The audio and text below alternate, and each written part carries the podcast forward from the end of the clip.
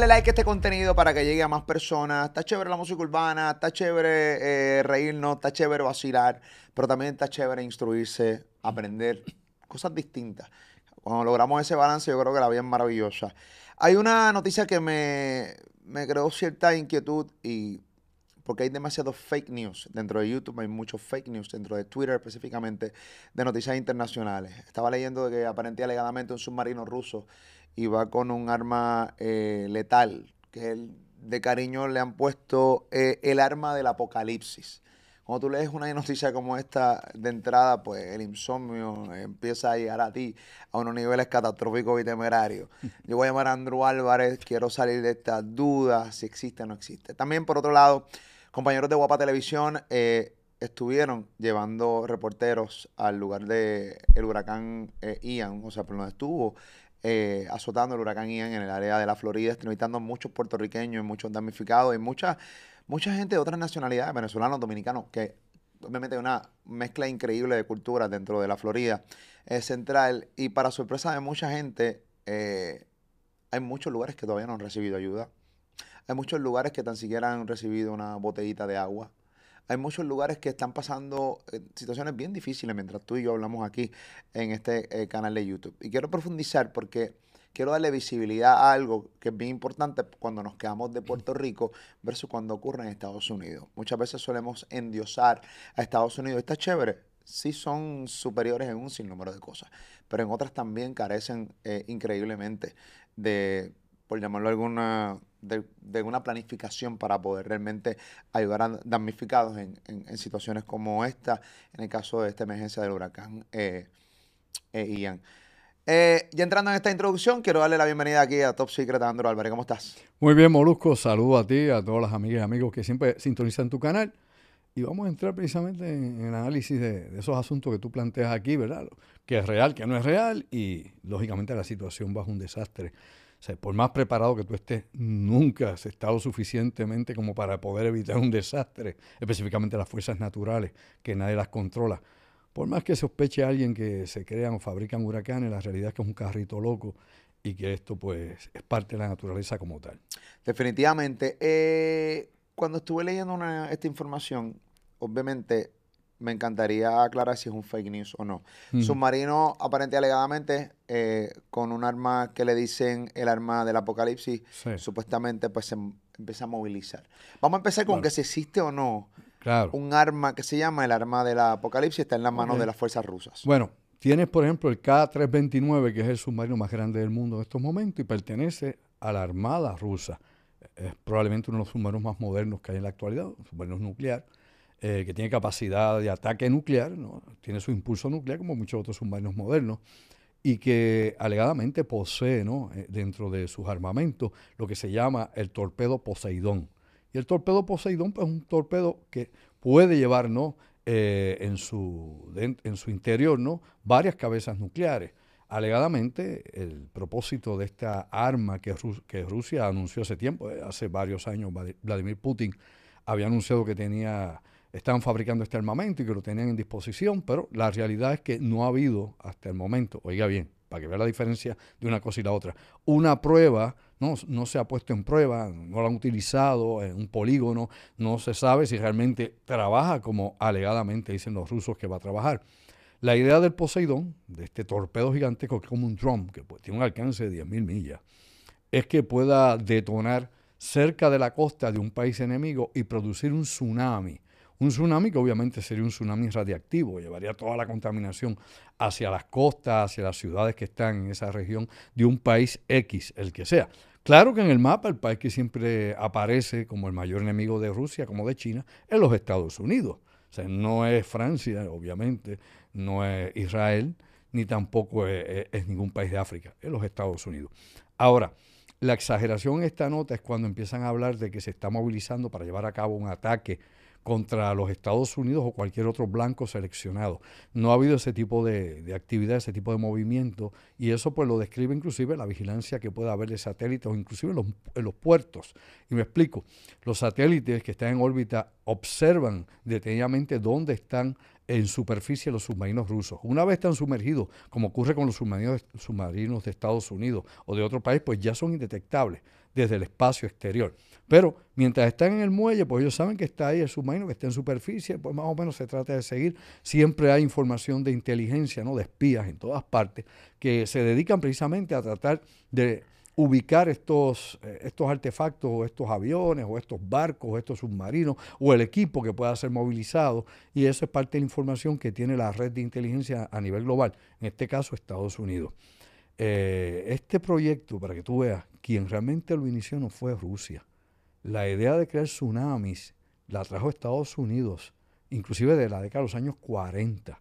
Y luego, con el desarrollo de las bombas nucleares, se planteó estallar bombas nucleares bajo el océano para provocar tsunamis, ¿no? Para ver si esto podía eh, usarse como un arma adicional. Qué creativos. Sí, incluso cuando se dio allá el famoso tsunami aquel eh, en la región de, Indonesia, que, llegó hasta África, ¿no? que cubrió todo el Índico, que mató cientos y cientos de miles de personas, si hacemos memoria, se había acusado en un momento dado de que eso fue producto de un, estallido nuclear en el fondo oceánico.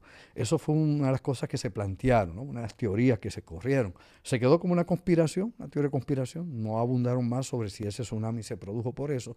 No se aportó prueba o evidencia. Así que se quedó en el vacío y créanlo o no créanlo si fue la naturaleza, un movimiento geológico o si fue un estallido submarino. ¿Qué tanto daño haría, o sea, si esta, si esta bomba llamada el arma del apocalipsis, primero, qué tan potente es? Bueno, puede llevar varias cabezas nucleares, ojivas, pueden ser de 20 megatones, lo que es una cosa descomunal y que definitivamente sí va a crear un tsunami, ¿no? si, lo, si lo haces estallar en un lugar específico, ¿no? Esto no es que estalle en el mar abierto a ver qué Pero pasa. Pero tú, disparas esto y hay posibilidades de que Estados Unidos pueda hacer algo para desviarla o, mm, que explote antes de su llegada, o sea, de, El océano es demasiado grande y si lo tiras del Pacífico hay que ver en qué zonas del Pacífico. Ahora hay que aclarar lo siguiente. Hay un sinnúmero de sistemas de detección submarina y lo hablo por Puerto Rico asumo que como en San Diego está una de las bases más grandes del Navy de los Estados Unidos, que es la que va hacia el Pacífico y hacia Hawái, pues debe haber un sistema similar. En Puerto Rico, por ejemplo, se han instalado por años, en la época estaba Rupert Rhodes, boyas sonar. O sea, boyas de sonar, las boyas que están y lo que pase por allá abajo, que sea metálico, emita algún tipo de sonido o vibración, pues lo va a captar y obviamente va a un centro que recoge toda esa información, donde las computadoras van a leer y de acuerdo ¿no? a, a la firma del sonido, o inclusive a la firma magnética, si un objeto magnético, sabrán si es un submarino ruso, chino, de Estados Unidos, de quien sea y así lo identifican. Esas boyas de sonar son parte de la defensa que se puso para Puerto Rico desde la era de la Guerra Fría. Asumimos, porque yo no sé, yo no estoy en el Departamento de Defensa y estas zonas están ubicadas en zonas eh, obviamente secretas, me explico, es clasificado, esto no es para cualquiera, usted no se pone a googlear y aparece ahí. Así que es una información a la que yo no tengo privilegio de entrar, pero que sí sé que existe porque es parte del sistema de defensa que, que se conoce. Pero dónde están ubicadas no se sabe. La realidad es que yo asumo una vez más que estas boyas se han actualizado si Puerto Rico todavía sigue siendo un punto neurálgico para la defensa de Estados Unidos, y como he hablado contigo, todavía no se sabe si la antigua base de submarinos que estaba ubicada entre Vieques y el área de Ceiba todavía está activa. Eso nunca se ha dicho. El Departamento de la Defensa ni la Marina de Guerra ha dicho desactivamos esa base. Así que no sabemos si hay algo ahí abajo. Si estuviese todavía, suponiendo, tal vez a lo mejor, estuviese allí todavía, pues yo asumo que esas boyas deben estar ubicadas, deben ser modernas y deben darle seguimiento. Ahora, traspolamos esto a San Diego, allá en California, que sería el blanco, la, la costa oeste de Estados Unidos, pues allí debe haber esos sistemas submarinos de detección y debe haber vigilancia y debe haber todo tipo de equipos. hay desde destructores hasta, por ejemplo, helicópteros caza submarinos, como obviamente hay seguimiento de última generación de tecnología satelital para todo esto. Así que esto está en un nivel, obviamente, de tecnología avanzada que nosotros los civiles pues no tenemos acceso a ella, pero uno asume que están ahí. No me sorprendería que no hubiese nada tampoco, porque cuando el 911 tú y yo lo hablamos aquí, hicieron lo que le dieron la gana con los aviones, y ahí no hubo respuesta alguna de la Fuerza Aérea en la Defensa Nacional de Estados Unidos. Hoy en día tiene Homeland Security y, aparte de lo militar, porque una cuestión es la decisión militar y otra es la decisión de Homeland Security, aunque se supone que para la defensa colectiva de la nación ambas piezas se unen, pues asumimos, asumimos que esa seguridad está ahí. Fuerzas ucranianas lograron que batallones rusos retrocedieran. Por otro lado, Rusia gana terreno, pero es, el más el terreno que pierde. Eh, aquí no hay ganador ahora mismo. O sea, estamos.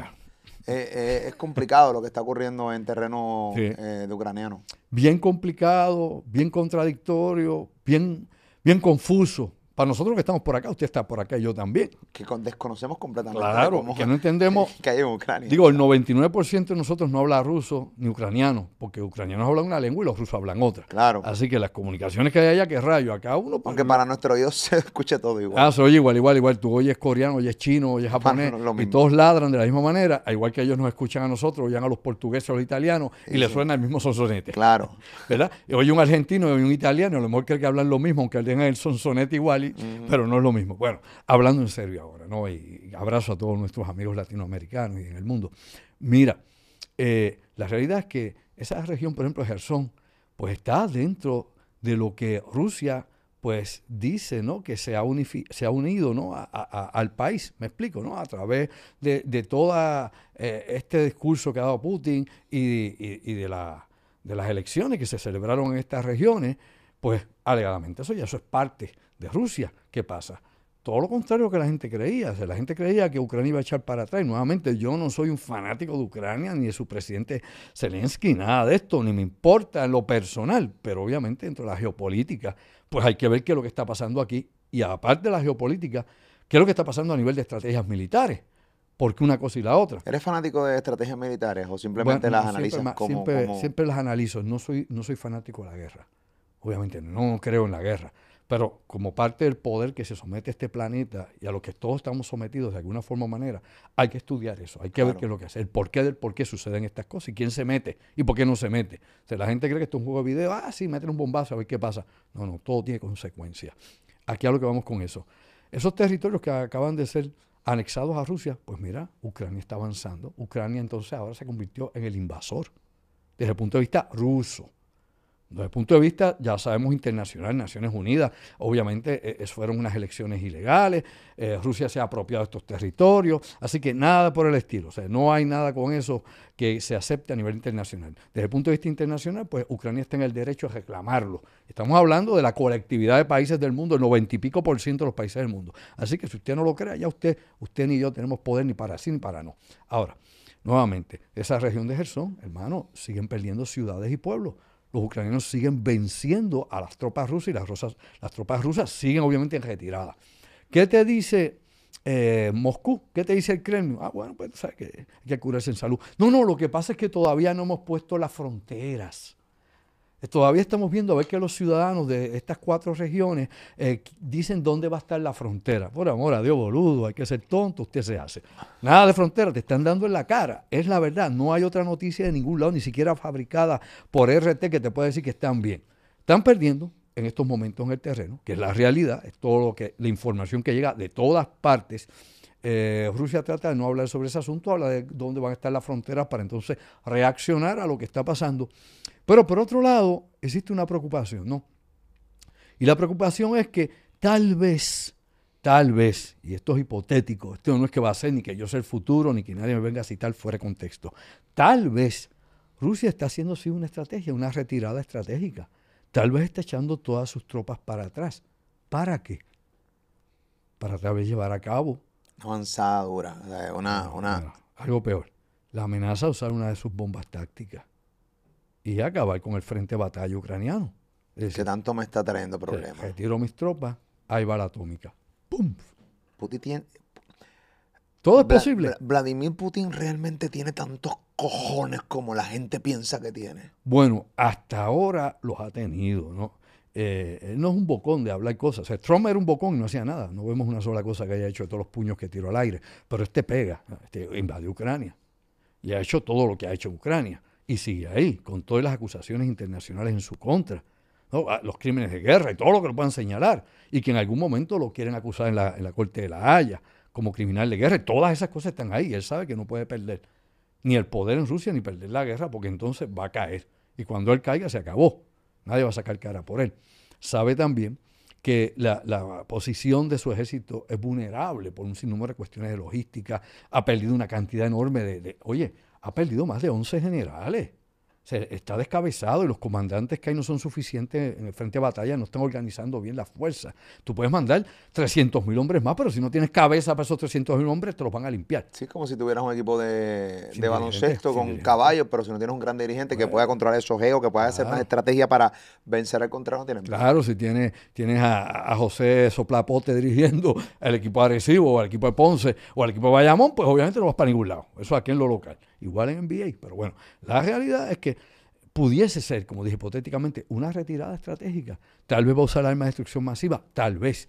¿Ha amenazado con esto? Bueno, Rusia ha sostenido, no una vez, no dos, no tres, muchísimas veces que está en disposición de usarla. Si su territorio nacional se ve invadido o se ve amenazado el poder. ¿Y qué está pasando ahora? Pues alegadamente eh, ellos reclaman esos territorios, los han, los han incluido en la Federación Rusa y Ucrania está entrando en ellos y está venciendo sus fuerzas. ¿Es o no es así? Así que la justificación está. Ahora, nuevamente, el tirarla tiene una responsabilidad terrible. Se usa una arma de destrucción masiva.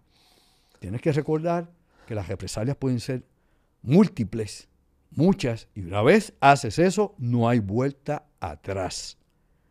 Y eso es lo que hay que... Ah, no es que Putin se atreva, porque eso no es que Putin le dio la gana, eso pasa obviamente por un buró ¿no? militar esto hay una serie de, no solamente el Kremlin, sino en el alto mando militar. Ahora hay que ver si los militares de alto rango que estén allá, que estén en capacidad de usar las armas nucleares bajo una orden, están dispuestos a hacerlo. Porque todos ellos saben, de la A a la Z, las consecuencias. Y las consecuencias van a ser represalias de la misma, del mismo nivel o peor. Así que una vez tiras tú, tiro yo, tiras tú, tiro yo, y eso lo hemos hablado aquí, es la mutua destrucción. Sí, sí, es una, es una locura. Eh, ahorita dijiste algo de, los crímenes de guerra y, por ejemplo, si yo cojo y, asesino al productor de este canal. Ay, bien bendito. Eh, que Dios lo proteja, pues entonces pues, yo a mí yo voy a un tribunal. Claro. A mí me van a someter el cargo, yo voy preso. Quizás cadena perpetua o si vivo una, en un lugar o un estado que, que la pena de muerte pues sea legal, pues la pena de muerte. Se ejecuten. Pero yo veo como muchas veces presidentes de Estados Unidos y otros presidentes de otras naciones eh, cometen constantemente crímenes de guerra. Y cuando hablo de crímenes de guerra no necesariamente tiene que ser que trate de invadir, en el caso de Rusia Ucrania, cosas sencillas. Por ejemplo, Obama, que Obama es uno de los presidentes que más la gente pues endiosa e idolatra, lo venera. Pero la realidad del caso es que cuando tú, em, empiezas a leer un poquito, hay que leer un poquito nada más, te das cuenta que Obama cometió muchos crímenes de guerra y no pasa absolutamente nada con presidente. O sea, viven normal como si nada hubiera pasado en sus vidas. O sea, ellos pueden mandar gente, matar gente, mandar gente a matar, matan miles y miles de personas, pero no pasa nada. Bueno, Obama entró a la presidencia de los Estados Unidos con un premio Nobel de la Paz, para empezar, ¿verdad? Las contradicciones de la vida. Y, la hipocresía también. De hecho, y es el presidente que más operaciones, por ejemplo, de drones ordenó para ejecutar gente, eliminar supuestamente enemigos del Estado o terroristas de Al Qaeda o cualquier otra organización, y donde murieron miles de inocentes, familias, niños, gente que no tenía que ver nada con el terrorista o, confundían el blanco y atacaban, qué sé yo, un grupo que iba de, campo eh, a compartir y, los volaban, o en un entierro y los volaban también. eso pasó no una vez, muchísimas veces. Hay que recordar que Estados Unidos está eh, en resistencia y en negación de todas estas acusaciones. Primero, porque no acepta la jurisdicción de la Corte de la Haya, la Corte Internacional, para que juzgue a sus militares y menos a sus presidentes. Todo aquí es a conveniencia, ¿no? Eh, todos los presidentes de los Estados Unidos eh, han estado y han ordenado operaciones especiales. De hecho, Obama ordenó la operación donde supuestamente alegadamente eliminaron a Osama Bin Laden allá en Pakistán. Y él estuvo allí, en, el, como dicen, en, la operación misma, porque la estaba viendo en vivo mientras ocurría, ¿no? En un salón especial. O sea, se ve, o sea, esto de cómo se ven las series que está el presidente viendo real time eh, el, operativo. eso pasa en la vida real. Sí, él estaba con Hillary Clinton ahí, ellos estaban viendo eso, obviamente, con su staff militar. Wow. Estaban viendo en vivo lo que estaban transmitiendo los Navy, los Navy SEALs durante la operación. Así que él estaba consciente de todo lo que se hizo ahí. Ok, para tú acusar a un presidente de Estados Unidos o a Vladimir Putin o al chinito, o al chinito chancleo, al que te dé la gana en cualquier parte del mundo, porque hay muchos que podrían caer, obviamente, como criminales de guerra. De hecho, hay uno que arrestaron hace poco, allí en Francia, acusado de criminal de guerra, cuando era presidente en África. Pero bueno, volviendo a esto, la, la realidad es que tienes que probar que él estaba consciente, que él dio la orden y que sabía las consecuencias de lo que iba a pasar. ¿Ves? Que no fue que su que por ahí un operativo, militar que no estaba él ni consciente, que estaban mandando un coronel, un teniente, el que sea, eliminó a la gente. Como por ejemplo en, en Vietnam, en la aldea de My Lai, donde un teniente mandó a matar a todos los niños, mujeres, viejos, a todo el que había allí, porque durante días anteriores habían estado siendo atacados por el Vietcong, había perdido hombres y cuando llegó a, a, esa aldea decidió que había que matar a todos los que estaban allí porque eran del Vietcong. Y los asesinaron. De hecho, ese tipo estaba preso hasta los otros días que le dieron un indulto y lo dejaron libre.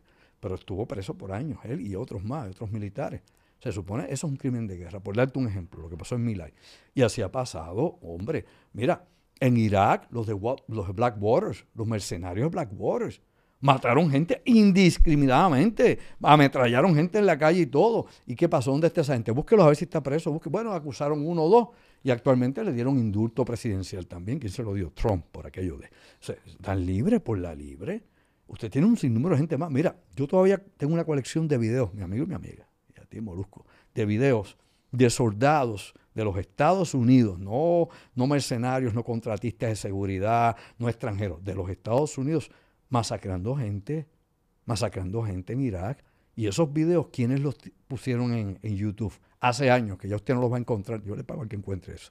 Yo los, en aquel momento yo los recuperé todos, hice una colección de ellos, porque obviamente es una cosa indignante y macabra. Tú los veías tirándole a toda la gente que iban en el tránsito y riéndose, mira, maté a esta doña, mire, todos los veías a todos disparando. Algunos eran airbones en algunas operaciones, otros eran rangers, etcétera. Y tú veías que ellos tenían, disparaban a todo el mundo y se reían. Mira cómo el tipo está brincando en el piso. Mira, aquel cajo, tírale también.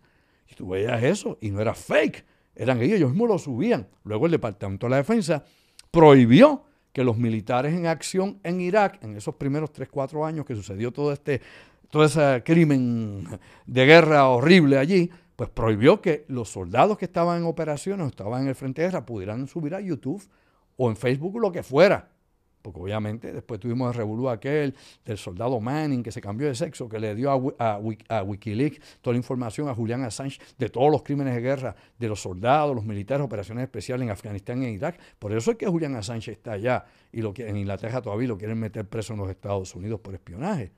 Y de hecho ya el soldado Manning está en la calle, está libre. Y fue el que le dio una cantidad de documentos que obviamente el Departamento de Estado y el Departamento de la Defensa de Estados Unidos, que incriminó a toda esa gente. Videos de, de órdenes de oficiales mandando a ametrallar gente que estaba ayudando gente herida en la calle y cosas así, porque creían que tal vez a lo mejor eran de la resistencia iraquí. Eso pasó. No hay nadie preso. No hay nadie preso. No hay uno de ellos preso, de toda esa gente. Así que hay que ver que hay una doble vara. Sí, en ocasiones sí. Pero definitivamente hay que ser igual con todos, rusos, chinos, estadounidenses, africanos, el que sea que haga esto contra inocentes, porque hay tratados como el Tratado de Ginebra para los prisioneros de guerra, hay tratados que te dicen cuáles son los rules of engagement, ¿no? las reglas de enfrentamiento armado, y que tú a civiles desarmados que no son combatientes no les puedes disparar porque te da la gana, porque los odias. Y eso, claro, eso lo vemos todos los días en África, donde matan a la gente por docenas simplemente por ser de otro grupo étnico, de otra tribu, o, qué sé yo, por meramente ser cristiano o ser, inclusive, tener religiones tradicionales. Allá tú ves grupos islamistas que si tú eres, por ejemplo, de lo que era la religión de los Yoruba, te asesinan. Cualquier religión antigua de África.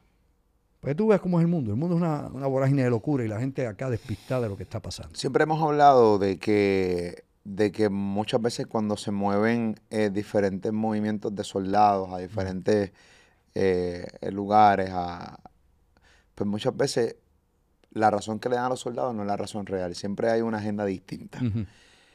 Eh, oye, muchos soldados ven este tipo de contenido. es una pregunta complicada porque muchas veces ocurre que se programan también los soldados y te voy a explicar. Vas a pelear por nuestra nación. Le dicen las razones de las cosas que están pasando, por ejemplo, en Irak, en Afganistán. Y por darte el ejemplo, cuando pasó lo del World Trade Center 9-11, que la razón principal por la cual movilizaron toda aquella cantidad de soldados era porque supuestamente en el lugar donde fueron habían armas de destrucción masiva que nunca encontraron.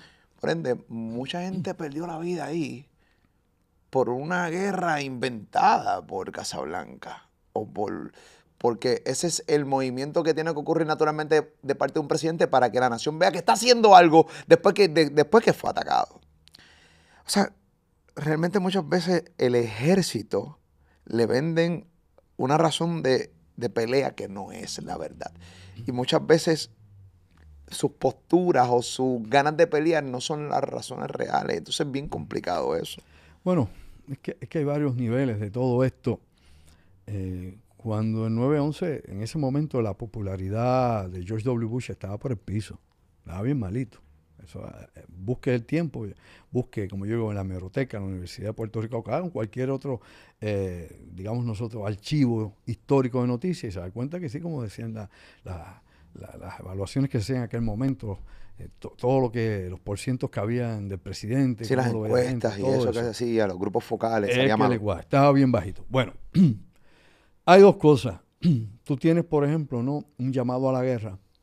¿verdad? ¿Te acuerdas aquel póster de, de Tío San llamándote a la guerra con el dedo así, que es traicionero? Bueno, eso lleva de la guerra, oye, diablo, la guerra hispanoamericana para allá, tienes a Tío San con el dedo llamando a la gente, a la guerra, al servicio. Pero bueno, la, la realidad tú tienes, por ejemplo, cómo tú llamas a la guerra a la gente, ¿no?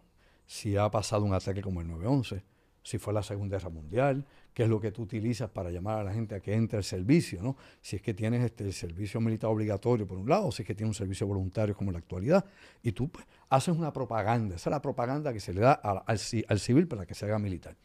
Los militares no siempre cuando van al frente de batalla o lo que sea le explican lo que van a hacer. No o sea, no le explican la razón. Tú vas, tienes una misión X, vas allá.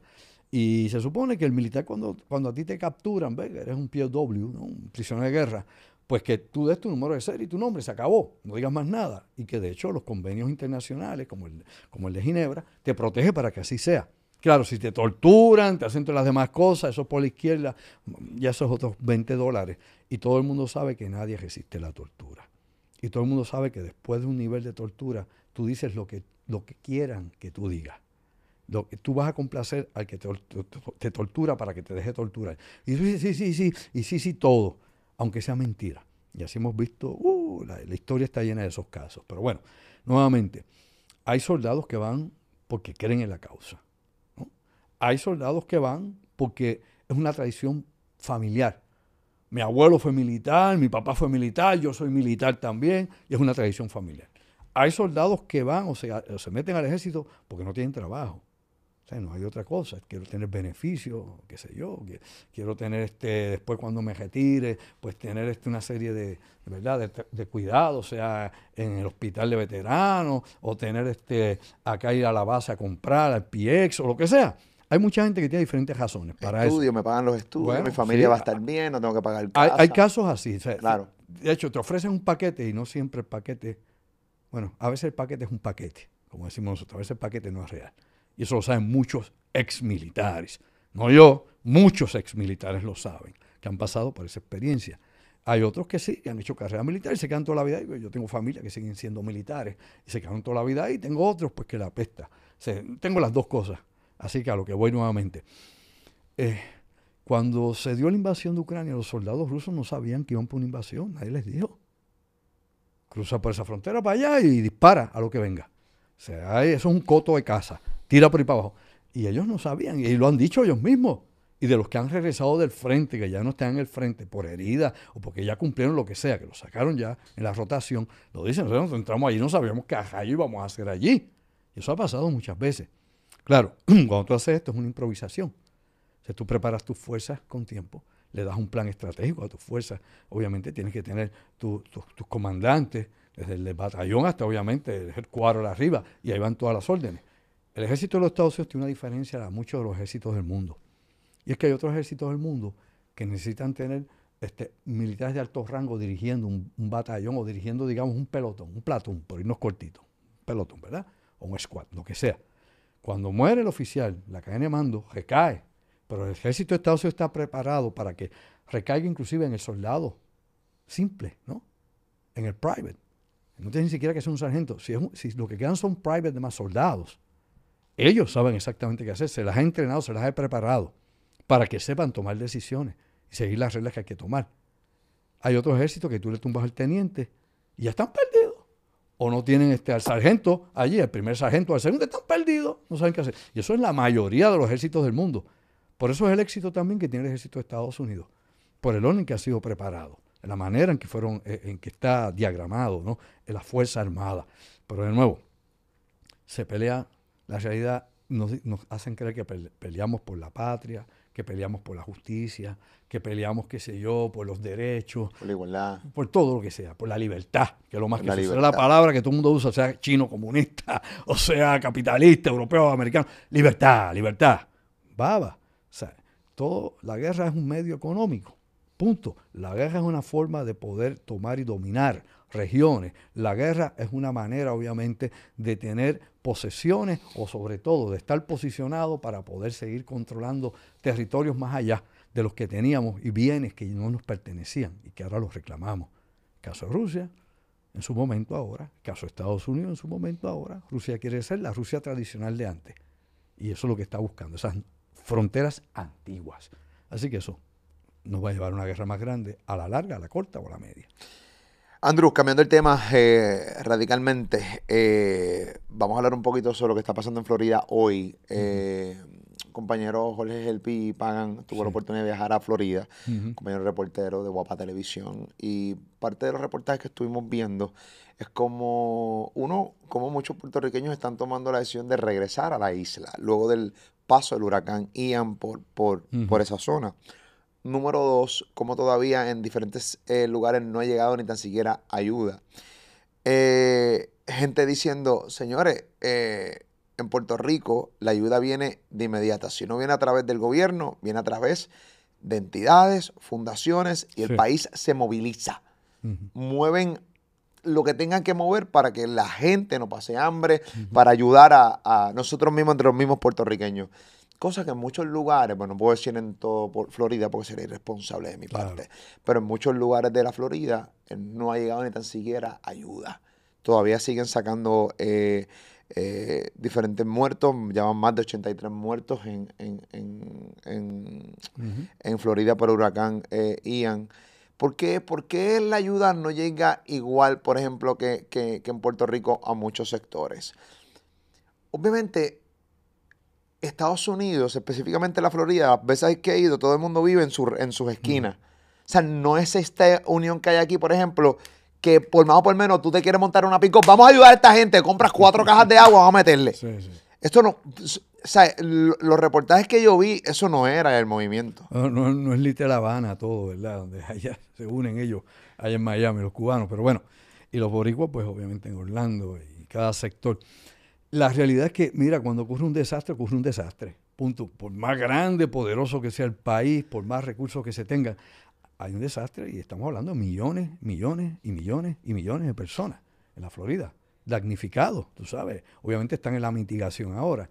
Hay que ver entonces cómo le llega a esta gente en ciertos sectores. Hay regiones que, como he dicho, aunque aquello, aquello es plano, hay zonas donde el agua no ha bajado y obviamente no pueden pasar camiones para allá. Yo asumo que están por prioridades. Eh, yo no estoy dirigiendo allí FEMA, no, estoy, no soy parte de FEMA, ni obviamente lo, lo, que el gobernador de la Florida está en estos momentos gestionando. Asumo que está en el proceso, como hemos estado nosotros muchas veces, ¿verdad? Que aquí a la montaña tuvimos que llevar en un momento dado, cuando María en helicóptero, soltar alimentos, lo que fuera. Inclusive a veces lo tiraban y, echaban pies en polvorosa como si fueran los, eh, qué sé yo, salvajes caníbales que le iban a caer encima. Eso pasó en Puerto Rico. El helicóptero tiraba las cosas y se iba el helicóptero eh, de la Guardia Nacional o de quien fuera.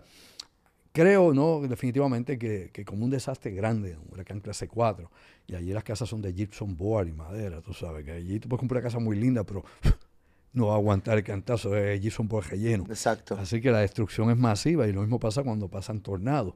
Y los tornados, pues sabemos lo que hacen todos los años en Estados Unidos. Pero ahora, pues, fue algo mucho más grande, masivo, ¿no? Pasó, partió la Florida por la mitad. Eh, tenemos que darnos cuenta que pues, la ayuda siempre va a tardar. No tienes para todo el mundo a la misma vez. Por más que te prepares, nunca estás suficientemente preparado. Sea Puerto Rico, Estados Unidos, sea Europa, sea donde sea, los países ricos del mundo. Nadie está completamente preparado. Tienes que ver la experiencia de Japón con, con los terremotos y los tsunamis, como hablamos aquí anteriormente, en 2011, de la misma manera. Hubo zonas que estuvieron semanas y semanas sin ayuda y meses. No es fácil recuperarse de eso. Y máxime porque es un punto ¿no? neurálgico donde ha habido un desastre. Tienes un montón de cosas más corriendo porque el, país no se paraliza para eso. Los demás 49 estados siguen haciendo su vida.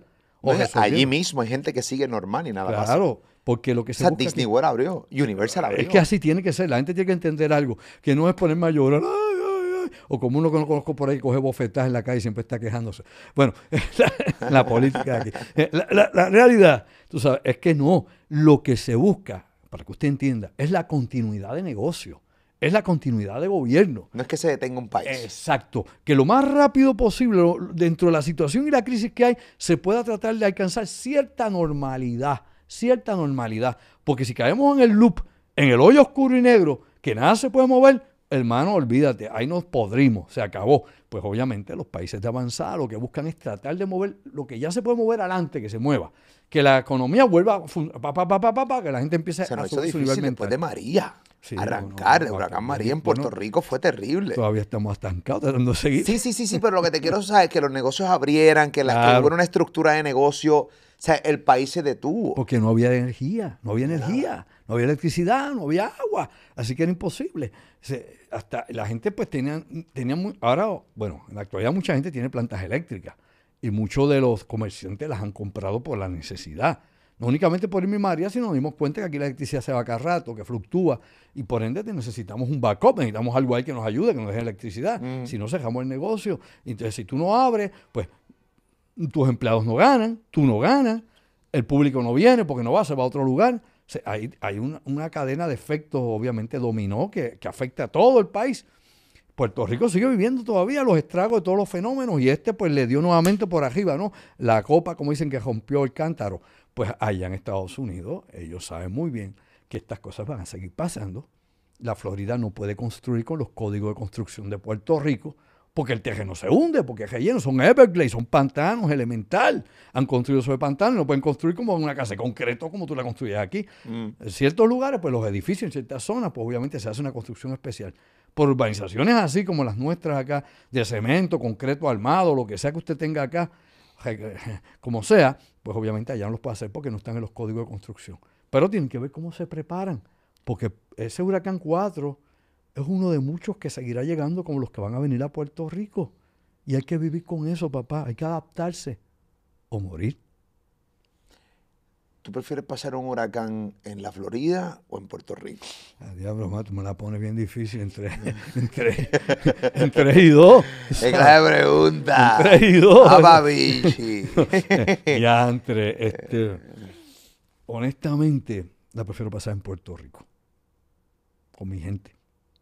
Aquí la gente no, nos damos la mano, como tú dijiste.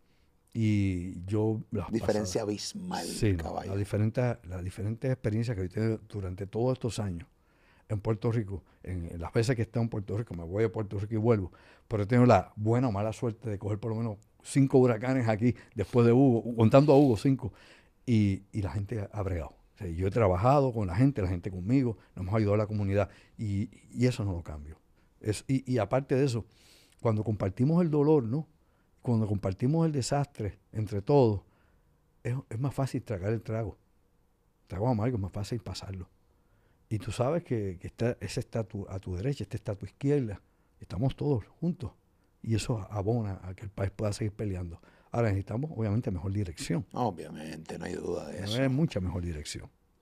El presidente, no sé en qué momento se este podcast, pero voy a poner que el presidente Joe Biden visitó Puerto Rico. Sí, ya, debe haber llegado. Ya debe haber llegado, ya, debe estar en Casablanca, porque es una corta visita, va a llegar a Ponce, Puerto cogió la tarde para venir a Puerto Rico. Cogió la tarde, un mediodía, voy a almorzar y voy a almorzar en Puerto Rico. Él va a dirigirse al país, eso, un mensaje como de 10 minutos. va a anunciar fondos, que va a traer más fondos, esa es la palabra. Sí, no, eh, obviamente, se ha pasado bastante vocal este fin de semana este, en su cuenta de Twitter, que Puerto Rico estaba abandonado, obviamente tirando directamente a la administración de Donald Trump cuando como ejecutó con nosotros en el huracán María, eh, que eso fue algo mundial, como Donald Trump trató a Puerto Rico. Eso todos los programas de televisión, todos los programas de comedia hablaron de una manera u otra de Puerto Rico eh, con los huracanes y ahora también no es la excepción con el huracán Fiona que pasó por nuestra zona él se monta en esa ola o no sé si realmente genuinamente le sale a realmente ayudar. Bueno, después que no tire papel toallo, papel de inodoro, pues saldrá mejor, ¿verdad? Lo único que yo quisiera es que, por favor, que Joe Biden no muera aquí en Puerto Rico. Eso ah, es lo único que yo estoy pidiendo a Dios. Tú lo has dicho, estamos grabando esto el momento en que debe estar por llegar. o ya está en Casa Blanca hace rato. No sé. Pues esperemos que, no pase una tragedia aquí, ¿verdad? Para la gente, para, para los que ven este contenido, Joe Biden llega a Puerto Rico. ¿Qué representa realmente esta visita de Joe Biden a PR? Bueno, es el presidente número 11 que visita Puerto Rico. Ha habido 11 presidentes con él que han estado aquí en diferentes momentos de la historia nuestra, ¿verdad? Del siglo XX. Y, ahora y en Ponce, Puerto Rico, va para el sur. Ponce, sí, porque allá. Para tu ciudad. Sí, a mi ciudad, porque allá en el área sur sabemos y en el área oeste donde más destrucción hubo con el paso de este huracán. Y recuerden que Puerto Rico ya estaba herido, o sea, ya Puerto Rico tenía problemas y esa área sur por los terremotos y María, Irma, Puerto Rico cogió bofetaco, como el legislador este que hablaba ahorita, eh, arroz y han dado dentro del pelo. Pero bueno, eh, debido a eso, pues la infraestructura ahí está más sensible, más, débil, pues ahí es donde va a dar cara, va a estar allí, asumo, hará un anuncio de dinero, porque los estadounidenses, los presidentes de Estados Unidos o los comisionados que vengan acá a Estados Unidos, siempre que llegan a Puerto Rico, su mensaje es económico, ¿no? Es un mensaje de que traigo dinero. O sea, todo es dinero, o sea, dinero, claro, con eso se mueve el mundo, capital. Pero este, yo creo que aparte de dinero, eh, hace falta nuevamente más logística, más organización, más dirección. Hacen falta una serie de cosas en Puerto Rico, más coyunturas para poder hacer esto eficiente. Yo no quiero, ¿verdad?, pensar que, es porque los puertorriqueños no podemos bregar con nuestros propios asuntos, no quisiera pensar eso, que es lo que le han metido en la cabeza a los africanos, de que necesitan a los blancos europeos para funcionar. Yo creo que Puerto Rico necesariamente no necesita a, los blancos estadounidenses o, los, o los que sean para funcionar. Yo creo que aquí es cuestión de tomar una realidad que estamos viviendo y tomar conciencia y decir, caramba, tenemos que aprender a salir de esto, porque no importa cuál sea al final del camino, la decisión que tome el pueblo de Puerto Rico en su estatus, sea la, República de Puerto Rico, ¿no? Tener soberanía o ser el Estado 51 de la nación estadounidense, lo que sea. Para cualquier de esas decisiones, Puerto Rico necesita estar organizado, necesita estar firme, tener estructura y liderazgo, lo que decida al final. Yo a nadie le voy a decir qué tiene que decir, eso es justicia y conciencia. Pero siempre veo que lo que venimos aquí es a traer chavos, a tirar chavos al pote, a tirar chavos al pote. Y los que se quedan acá, pues deciden que, entra ese pote, cómo lo usan, o si lo usan bien o lo usan mal. La realidad es que las construcciones que se han hecho aquí, no sé, teniendo tanto ingeniero en Puerto Rico, tanto ingeniero estructural y civil, siguen haciendo porquería. Y no soportan el impacto de las inundaciones, los impactos de los huracanes. Aquí van a tener que seguir canalizando, hacer diques, hacer lo que vayan a hacer pero definitivamente hay que hacer algo para que el pueblo esté seguro y para que la naturaleza tampoco sufra demasiado con esos arreglos que hagamos para tratar de, soportar o aguantar el cambio climático que nos va a arropar. Estamos muy mal construidos, una muy mala planificación. Terrible. Necesitamos que un presidente venga a nuestra zona para sentir paz y calma. Cuando tú eres una persona que tú no logras con tus mensajes, tú eres el gobernador de este país, y tú con tus mensajes no logras aliviar ni a ni, al guardia de seguridad de, fortaleza. Y necesitas que un presidente venga a nuestra zona para aliviar, venga dos trapos de hora. Porque va a estar dos horas y cincuenta, tres horas. un ratito, un ratito. ratito un ratito. No, es que va a dormir aquí. bueno, dormido está, pero, pero lo, despertaron para venir aquí. 24-7. No es que va, para, no es que va para, para, para, el parque de bomba de Ponce, no es que va para... Me encantaría que fuera el Teatro La Perla y lo arregle, porque eso es un, eso, eso es un, eso es un desastre en el Teatro La Perla, pero eso es otros 20 pesos. Este... Eh, viene tres horas, viene a hablarle y hay mucha gente que eso le da pajandro es la mente del colonizado Sí, que sí, siempre sí, hemos hablado aquí, que te da paz que una persona te hable y que una, es un texto que le escribieron de unos asesores que le dijeron, mira, vete por esta esquina y porque aquí es que tú vas a ganarte a los latinos y específicamente a los puertorriqueños que son una fuerza realmente En Florida Florida para votar, es la verdad. Claro. Bueno, e- es como todo, es como cuando llega el Papa aquí, que la gente se sienta más espiritual, cree que los ángeles están aquí con nosotros, llevándonos para arriba. Eh, es lo mismo, o sea, es parte ¿no? de la mitología que hay en la cabeza de la gente, ¿no? Eh, y en esa mitología, en esa mente mágica, pues la gente cree que la llegada de estas figuras, sea política, religiosa, el que sea, pues te da otro nivel y es la- la- la- la- las buenas nuevas de que las cosas van a mejorar y van a cambiar por fin, porque mira, están aquí, papá, está aquí. Por eso, yo realmente creo que la fuerza está dentro de nosotros y que con lo que tenemos, ¿no? Con los bueyes que tenemos, tenemos que arar. Y hay que aprender a adaptarse a las circunstancias, ¿verdad? Hay que aprender a tener una cultura de trabajo y echar para adelante. Aquí hay muchísima gente con recursos. Mira, ahora mismo que es la crítica de que hay miles de millones de dólares, pero no hay mano, no hay mano para trabajar. No hay obreros disponibles. La mano de obra no está. No hay gente diestros para, ah, poder construir a Puerto Rico, que si nos permiten traer gente de otras partes del mundo, de Latinoamérica, para que trabajen en Puerto Rico o incluso Estados Unidos. Porque aquí no hay gente para trabajar. Yo veo mucho mandulete por ahí dándose el trago en el chinchorro y, y virando huevos. Yo creo que hay mucha gente aquí que ya es tiempo que aprendan que hay que levantar el país. Que el país no se levanta meramente votando las elecciones por Findingo, que me, me prometió una ayudita. El país se levanta trabajando todos y en la misma dirección. Aquí hay mano de obra. Bueno, pues vamos a enseñar a los que tienen que trabajar, tienen que darse cuenta que no se puede vivir del cuento, no se puede vivir de la ayuda de gobierno, que la única forma de Puerto Rico tiene futuro, bajo el estatus que sea final, es si su pueblo se convierte en una fuerza trabajadora, en una cultura, obviamente, no una cultura tonta, no una cultura de ignorancia, es una cultura sabia de trabajo, que obviamente es lo que reivindique este pueblo. Y yo creo siempre en el recurso de este pueblo, en el mejor recurso, sus personas, su gente. Andrew, como siempre, gracias por estar con nosotros. Eh, este rato siempre uno lo aprecia, lo disfruta. Gracias. Hay gente que está, le encanta Top Secret acá en, en Molusco TV. Te invito a que le des like a este contenido, que lo comparta. Siempre hablando de diferentes cosas. Obviamente nosotros leemos los comentarios, los anotamos, hacemos preguntas. Tenemos el podcast de sobre la basura, en, no solo en Puerto Rico, sino en el mundo. Eh, porque los otros días estaba viendo un video de un influencer en TikTok. Ujú. Eh, justamente después que hablamos de la cantidad de, de cosas que nosotros como seres humanos utilizamos, el plástico, sí, el sí. papel, la cantidad de cosas. Y entonces La de repente ropa, todo lo demás. vimos como vi un influencer que de repente que se le salió creativo utilizar los papeles de baño el, para Ajá. secarte las manos. O sea que eso es una máquina que tú Sí. pones, que hay un sensor. Pues su comedia era ponerle la mano, que sale el papel, plop, y botarlo, plop, y botarlo, plop, sin usarlo. Wow, Y- qué tipo y- genial. Y yo, yo, eh, eh, ¿sabes? Y entonces, Sí, sí, sí. justamente, posiblemente yo hace 10 años atrás hubiera hecho esa estupidez, pero... Es posible. Es posible, es posible, o sea, no lo voy a juzgar del todo, porque seguramente hace 10 años, pero ahora que tengo más conciencia, porque, porque sí, porque llega el momento en la vida que hay que tener más conciencia y que, oye, brother, a mí, a mí ese video yo dije, anda, si este tipo supiera todo lo que hay que hacer para, para que ese Claro, papel llegue ese ahí. papelito y todos los árboles que hay que tumbar. ¿Sabes cómo le dicen a ese tipo de gente? Cerebro de ameba. Una ameba, ¿verdad? una criatura microscópica que solamente tiene dos funciones, comer y excretar. Y cuando come y excreta, se mueve. Al excretar, se mueve. Come y, excreta. Así que ese tipo de gente, ch, ch, ch, ch, eso es comer y excretar. Es todo lo que sabe hacer. Ese es el cerebro ameba que tiene. Así hay gente, hermano. Complicado. Sí. Oye, antes de irme y decirles hasta la próxima a todos los amigos aquí contigo, Molusco, eh, sé que vas a estar en viajes internacionales, eso es parte de tu agenda. Voy para Argentina, voy a estar en Argentina. boludo, cubriendo el concierto de Duki.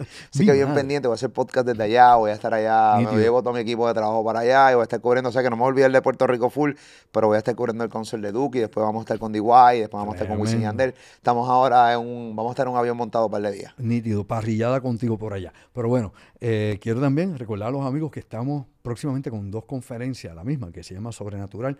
Voy a estar el 15 de octubre de este mes voy a estar en Ponce, allá voy a estar en la antesala Baifusión, en la avenida Hostos en Ponce a las 8 de la noche, sábado 15, Sobrenatural, un compendio de todas las cosas que yo he filmado, he investigado en el campo, hombre, desde, cementerio, oficinas, casa, encantada, lo que usted quiera, evidencia sólida sobre estas cosas para ver más allá lo aparente. Eso es el 15 de octubre a las 8 en Ponce, allá en, en la avenida Hosto, donde está el restaurante donde voy a presentar esto, que es la antesala Baifusión, y el 22 voy a estar acá en el área metropolitana, sábado 22 de octubre, que es el sábado que le sigue, obviamente al 15, voy a estar acá en Café Sí o Sí a las 8 de la noche presentando también Sobrenatural, totalmente audiovisual, videos, uff, impactante para ponerte a pensar más allá de lo aparente. Recuerda el teléfono de contacto 787-579-8600. Mi producción 579-8600. Puedes mandar mensaje de texto o llamar en horas laborables. Y luego, luego, pues acá estaremos con Molusco una vez más. Mis páginas, Molusco, las puedes decir si quieres. Bueno, nada, Andro Álvarez Chardón, página oficial en Facebook. También Andro Álvarez Chardón aquí en YouTube para que también le dejes la campanita, lo sigas Andro Álvarez con otro contenido, otro nivel en su canal de YouTube. Andro, gracias. Gracias a ti. Top Secret, Molusco TV.